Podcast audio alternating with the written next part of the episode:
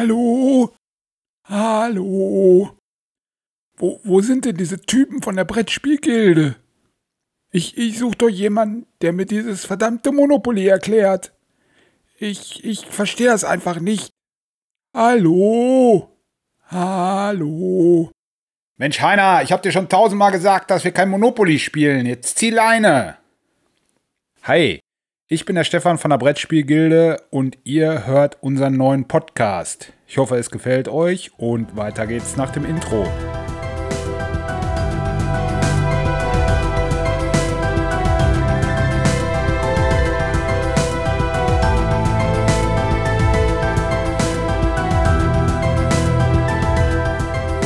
Und da sind wir schon wieder. Wie ihr jetzt wohl merkt, gehen wir euch nicht nur in unserem Blog und auf den Twitter- und Instagram-Kanälen auf die Nerven, sondern auch noch bei Spotify und Apple Podcast. In dem Podcast geht es dann darum, was neu bei uns eingezogen ist, was wir im vergangenen Monat gespielt haben und natürlich auch, was in der Brettspielwelt sonst noch so passiert ist. Ja, inzwischen haben wir August und wir schauen zurück auf den vergangenen Juli. Der Juli ist natürlich traditionell der Monat, in dem der Titel Spiel des Jahres und Kennerspiel des Jahres verliehen wurde. Nominiert waren dieses Mal für das Spiel des Jahres die Abenteuer des Robin Hood von Michael Menzel, Zombie Teens Evolution von Arnik Lobbett und Micro Macro Crime City von Johannes Sich. Ja, die meisten von euch werden es mitbekommen haben. Micro Macro Crime City hat sich gegen seine Konkurrenten durchgesetzt und ist Spiel des Jahres geworden. Worum geht es bei Mikro Makro? Wir müssen kooperativ Kriminalfälle lösen. Also es ist im Prinzip ein Detektivspiel. Wir haben einen ganz großen Spielplan, 75 mal 100 Zentimeter, der nichts anderes ist als ein riesiges Wimmelbild. Dann gibt es auch 120 Karten mit insgesamt 16 Kriminalfällen. Der Kommissar wird am Anfang bestimmt einer Runde und ähm, dieser bekommt die Karten, ist immer so ein Set von, nicht fünf bis zehn Karten, würde ich sagen. Und da stehen dann die einzelnen Aufgaben drauf, die die Mitspieler lösen müssen. Zum Beispiel steht da auf den Karten, findet die Kneipe. Oder was ist passiert, wo sitzen die Täter und so weiter. Und ähm, die Karten werden nacheinander durchgegangen. Auf der Rückseite der Karte ist immer jeweils so ein, so ein Hilfetext und aber auch die Lösung abgebildet. Also wenn man mal nicht weiterkommt, kann man da einfach gucken. Ja, sobald die Aufgabe vorgelesen wurde, können alle Spieler anfangen, auf diesem riesengroßen Spielplan zu suchen. Das Schöne ist, auf dem Spielplan ist nicht nur die Gegenwart abgebildet, sondern einige Fälle gehen auch etwas zurück in die Vergangenheit. Da sieht man dann zum Beispiel, wo der Täter sich vorher aufgehalten hat, was der vorher gemacht hat und solche Sachen. Also ist wirklich äh, ein super gelungenes Spiel. Wir spielen das nach wie vor sehr gerne. Und äh, ja, wir freuen uns schon auf die Erweiterung, die im Herbst kommen soll. Ja, noch nominiert wurde ja Zombie Teens Evolution. Das hatten wir auch mal eine Zeit lang hier, musste aber wieder ausziehen.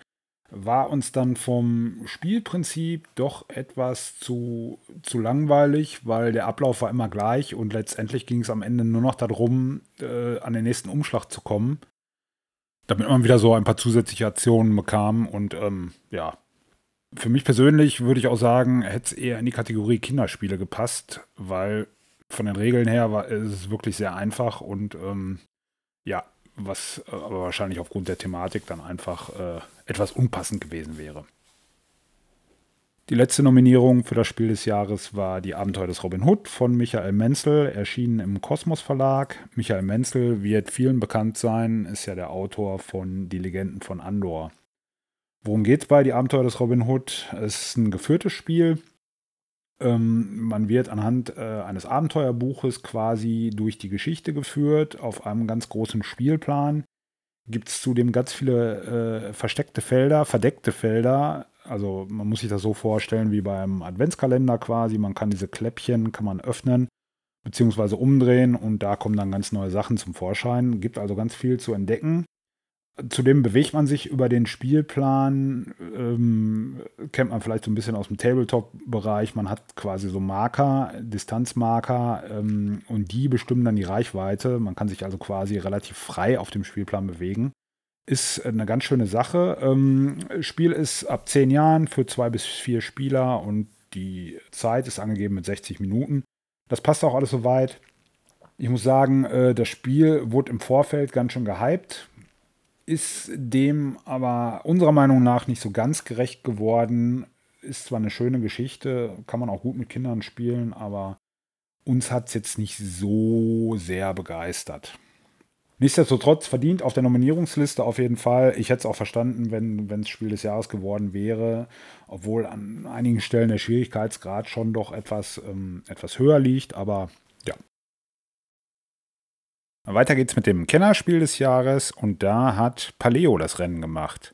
Das hat mich wirklich auch sehr gefreut. Paleo haben wir relativ oft in der Corona-Zeit online gespielt über Tabletopia, was immer wirklich gut ging. Analog in der Spielgruppe ist es natürlich noch schöner, aber online funktioniert es auch echt gut. Und ähm, thematisch entführt uns Paleo in die Steinzeit. Wir sind also Stammesführer und versuchen unseren Stamm heile und mit möglichst wenig Verlusten durch die harte Zeit zu bringen. Wie funktioniert das Ganze? Paleo wird abwechselnd in einer Tag- und einer Nachtphase gespielt. In der Tagphase erkunden die Spieler ihre Welt. Jeder Spieler hat ein Kartendeck vor sich liegen, von dem er zuerst drei Karten immer noch verdeckt vor sich auslegt und dann entscheidet, welche Karte er wirklich umdreht.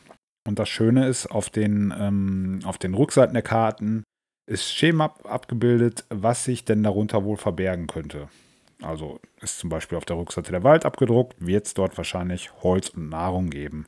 Am Fluss gibt es wahrscheinlich auch Nahrung. Und es gibt auch Karten mit einem äh, roten Hintergrund, da lauern meist Gefahren. Aber Gefahren muss man natürlich auch bestehen, weil die Steinzeit war nun mal nicht ganz einfach. Und sobald man sich dann entschieden hat, werden die Karten umgedreht und abgehandelt. Nachdem alle Spieler ihr Kartendeck leer gespielt haben, geht es dann in die Nachtphase. In der Nachtphase wird ausgewertet, ob die Mission erfüllt wurde. Dann wird noch geguckt, ob alle Mitglieder des Stamms genug zu essen haben. Ja, und dann gehen alle schlafen und der nächste Tag beginnt. Diese Phasen werden dann abwechselnd so lange gespielt, äh, bis wir das Spiel entweder gewonnen oder verloren haben. Ja, was gefällt mir jetzt am Paleo so gut? Paleo ist ein Spiel mit einer ganz hohen Interaktion. Also man muss wirklich ganz viele Sachen absprechen. Auf den Karten gibt es immer so kleine Handsymbole. Das heißt, ich kann einem anderen Spieler oder vielmehr, ich kann Hilfe anfordern von den anderen Spielern. Man kann äh, Gefahren gemeinsam bezwingen, man kann gemeinsam auf die Jagd gehen. Und auch im Vorfeld bei der Auswahl des Ortes ähm, kann man sich und muss man sich auch schon absprechen. Ja, im Spiel sind viele schöne 3D-Komponenten vorhanden. Das Design und äh, die Grafiken sind wirklich auch toll gezeichnet. Und ja, wer kooperative Spiele mag und Paleo noch nicht kennt, sollte sich das unbedingt mal angucken. Erschienen ist das Ganze bei Hans im Glück und der Autor ist Peter Rustemeyer. Geeignet ist das Spiel für zwei bis vier Personen ab zehn Jahren. Die Spieldauer wird mit 45 bis 60 Minuten angegeben und das deckt sich auch ganz gut mit unseren Erfahrungen. Ja, noch nominiert war außerdem ähm, Die verlorenen Ruinen von Anak. Erschienen bei Check Games bzw. Heidelberg. Ist ein Spiel, äh, da habe ich mich auch sehr, sehr drauf gefreut. Ist ein echt cooles Design, also schön gemacht. Ähm, wer Indiana Jones kennt und mag, der wird das Design auf jeden Fall lieben. Vom Spiel her muss ich sagen, waren wir dann doch nicht so überzeugt, weil der Ablauf sehr repetitiv war und man so nebeneinander her spielt. Also ne, es ist relativ wenig Interaktion drin.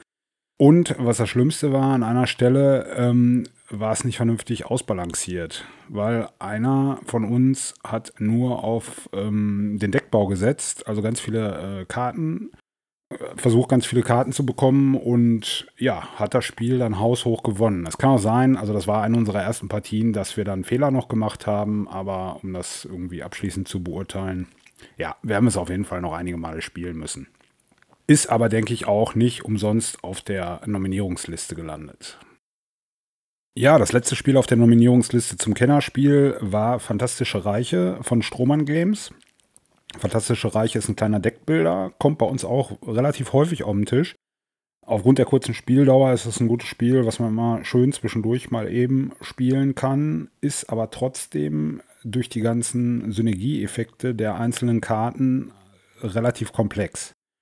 Das Schöne ist aber, dass die Regeln sehr einfach sind. Also man startet mit einer Hand von sieben Karten und dann wird entweder aus der Ablage gezogen oder vom Nachziehstapel. Das passiert dann reihum.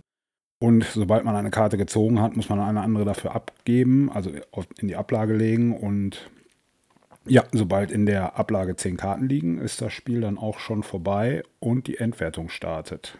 Für die Endwertung gibt es dann eine äh, ganz gut gemachte App von den WizKids, also dem ursprünglichen englischsprachigen Publisher von Fantastische Reiche, beziehungsweise Fantastic Realms heißt, glaube ich, im, im Original, die ähm, die Auswertung um einiges erleichtert. Ja, wie gesagt, schönes Spiel, kurze Spielzeit, aber trotzdem relativ komplex durch die Synergieeffekte der Karten. Eignet sich für zwei bis sechs Spieler ab zehn Jahren. So, das war es dann auch mit dem Spiel des Jahres bzw. Kennerspiel des Jahres 2021. Und weiter geht's mit unseren Veröffentlichungen. Ja, auf unserem Blog gibt es einen neuen Beitrag und zwar zu dem Spiel Prager Kaput Regni. Prager Kaput Regni ist ein Expertenspiel von Wladimir Suchi, ist letztes Jahr erschienen und wir müssen versuchen, das mittelalterliche Prag ganz nach den Wünschen des Königs zu gestalten. Das Besondere an dem Spiel sind die wirklich tollen 3D-Komponenten, die nicht nur optisch beeindrucken, sondern auch ähm, wirklich Funktionalität mit sich bringen. Der Mittelpunkt des Spiels ist ähm, ein Aktionskran, der quasi die ganzen Aktionen, die wir machen können, steuert. Diese Aktionen können wir von dem Aktionskran ziehen, müssen die auch manchmal bezahlen oder bekommen auch manchmal was dafür. Und ähm, ja, sobald eine gewisse Rundenzahl erreicht ist, blockiert dieser Aktionskran und erinnert die Spieler daran, ey, Rundenende erreicht und ähm, ja, dann beginnt die Wertung. Solche mechanisch ähm, sinnvollen Komponenten finden sich dann auch auf den Spielertableaus wieder und ähm, ist wirklich ein tolles Spiel. Es gibt überall Punkte zu sammeln. Die, der Spielablauf ist relativ überschaubar. Also es gibt im Prinzip sechs verschiedene Aktionen, die die Spieler erledigen können. Aber auch hier ergeben sich wieder ganz viele Synergieeffekte, die durch die einzelnen Aktionen ausgelöst werden. Ja, wenn ihr Expertenspiele mögt und Prager Kaput Regni noch nicht kennt, dann äh, schaut gerne bei uns auf dem Blog vorbei. Rezensionen gibt es wie immer auf Deutsch und auf Englisch, einmal unter brettspielgilde.de und brettspielgilde.com. Außerdem war ich im Juli mal wieder zu Gast bei Pamela und Michael von der Brettspielgarde. Die haben ja auf YouTube das Format, warum dieses Brettspiel niemals mein Regal verlassen wird. Da geht es im Prinzip darum, dass ganz viele Leute, YouTuber, Blogger, Instagrammer, Spieler und Spielerinnen ähm, quasi ihre Lieblingsspiele vorstellen. Also Spiele, die deren Regal niemals verlassen werden. Und ähm, ja, sind auf jeden Fall wieder ganz viele interessante Beiträge bei. Bei mir ging es um Räuber der Nordsee. Räuber der Nordsee ist ein Worker-Placement-Spiel von Shem Phillips. Schönes Design. Wenn ihr mehr über Räuber der Nordsee erfahren wollt, könnt ihr auch mal bei uns auf dem Blog vorbeigucken. Habe ich auch schon mal vor einiger Zeit rezensiert und ja, wer Worker Placement mag, auch familiengerecht, sollte sich Räuber der Nordsee auf jeden Fall mal angucken. Ihr dürft natürlich auch gerne bei Pamela und Michael auf dem YouTube-Kanal vorbeischauen. Den findet ihr unter youtube.com slash Brettspielgarde. Also nein, mal nicht Brettspielgilde, sondern Brettspielgarde. Ja, da werden wir mit den Neuigkeiten auch schon soweit durch und weiter geht's mit den Spielen, die im vergangenen Monat bei uns auf den Tisch kamen. Das sind nicht ganz so viele, da wir im Juli auf Wanderurlaub waren. Und natürlich konnten wir unser Auto nicht so vollpacken mit Spielen. Also ich hätte das schon gekonnt, aber ich glaube, da hätte ich hier ein bisschen Ärger gekriegt. Und ähm, ja, von daher habe ich nur einige kleinere Spiele eingepackt. Und eins davon hat uns wirklich auch auf den Wanderungen begleitet, haben wir wirklich oft gespielt und ja, ist ein ganz tolles Spiel für unterwegs. Und zwar ist das Auf die Nüsse von Game Factory.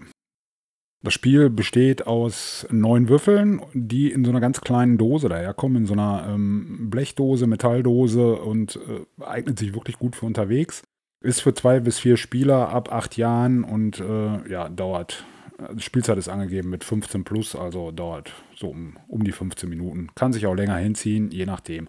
Äh, es ist ein kleines Push-Your-Luck-Spiel.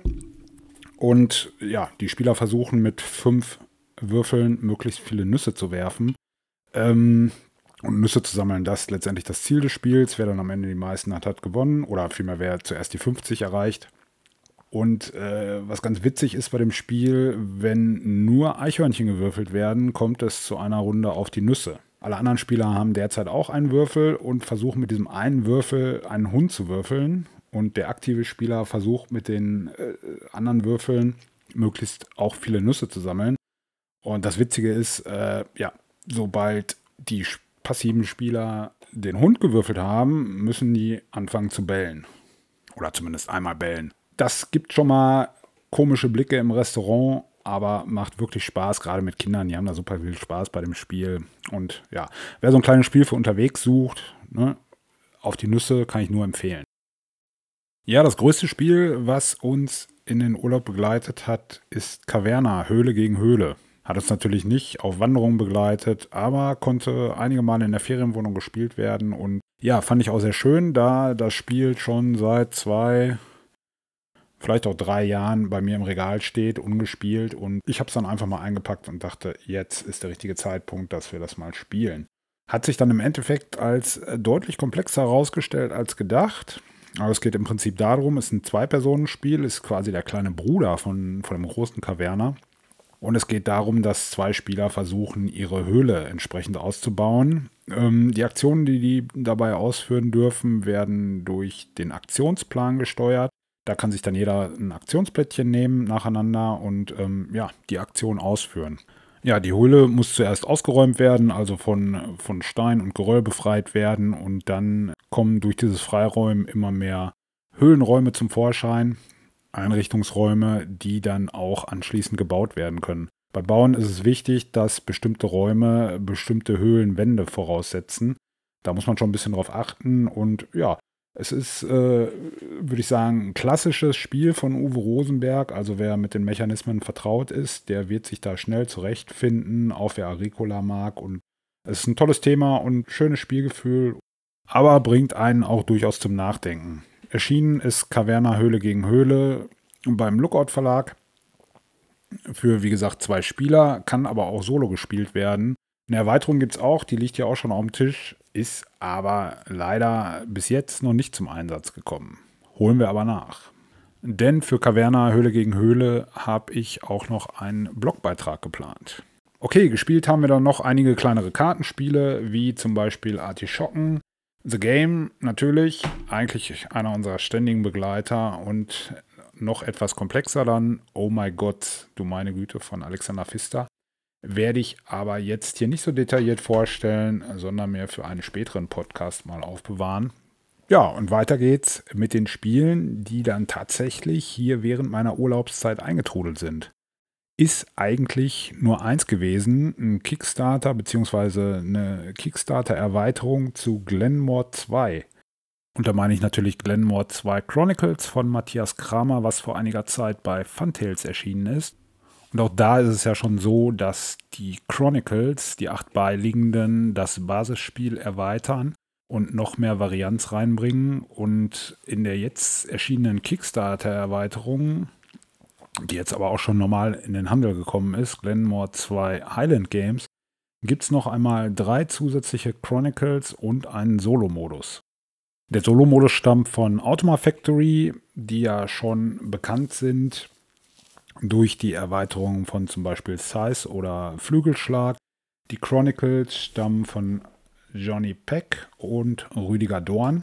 Und ja, da bin ich auf jeden Fall sehr gespannt drauf. Was man auf jeden Fall schon sagen kann, als man die äh, Box das erste Mal gesehen hat, hat der Deckel nicht richtig geschlossen. Das heißt also, es ist wieder viel Material dabei, das vor der ersten Runde zusammengebaut werden muss.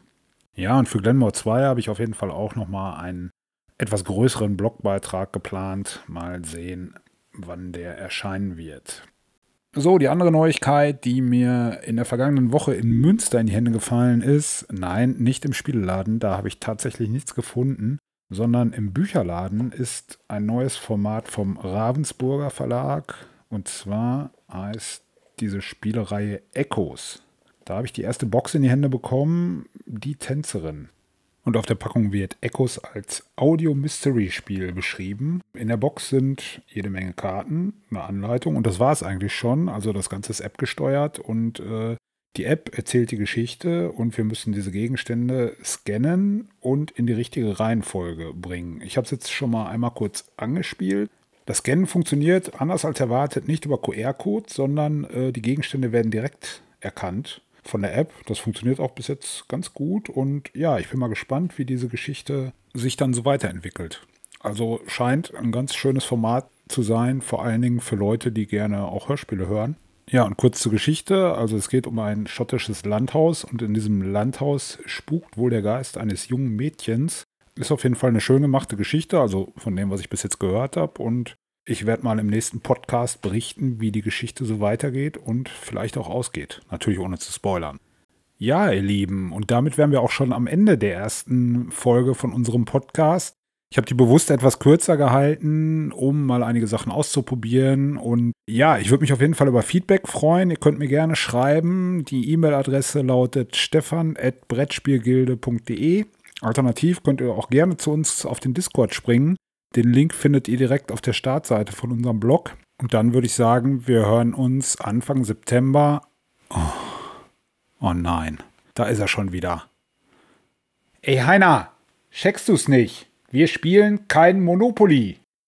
Oh, also, also dieser Stefan ist echt ein totaler Unsympath.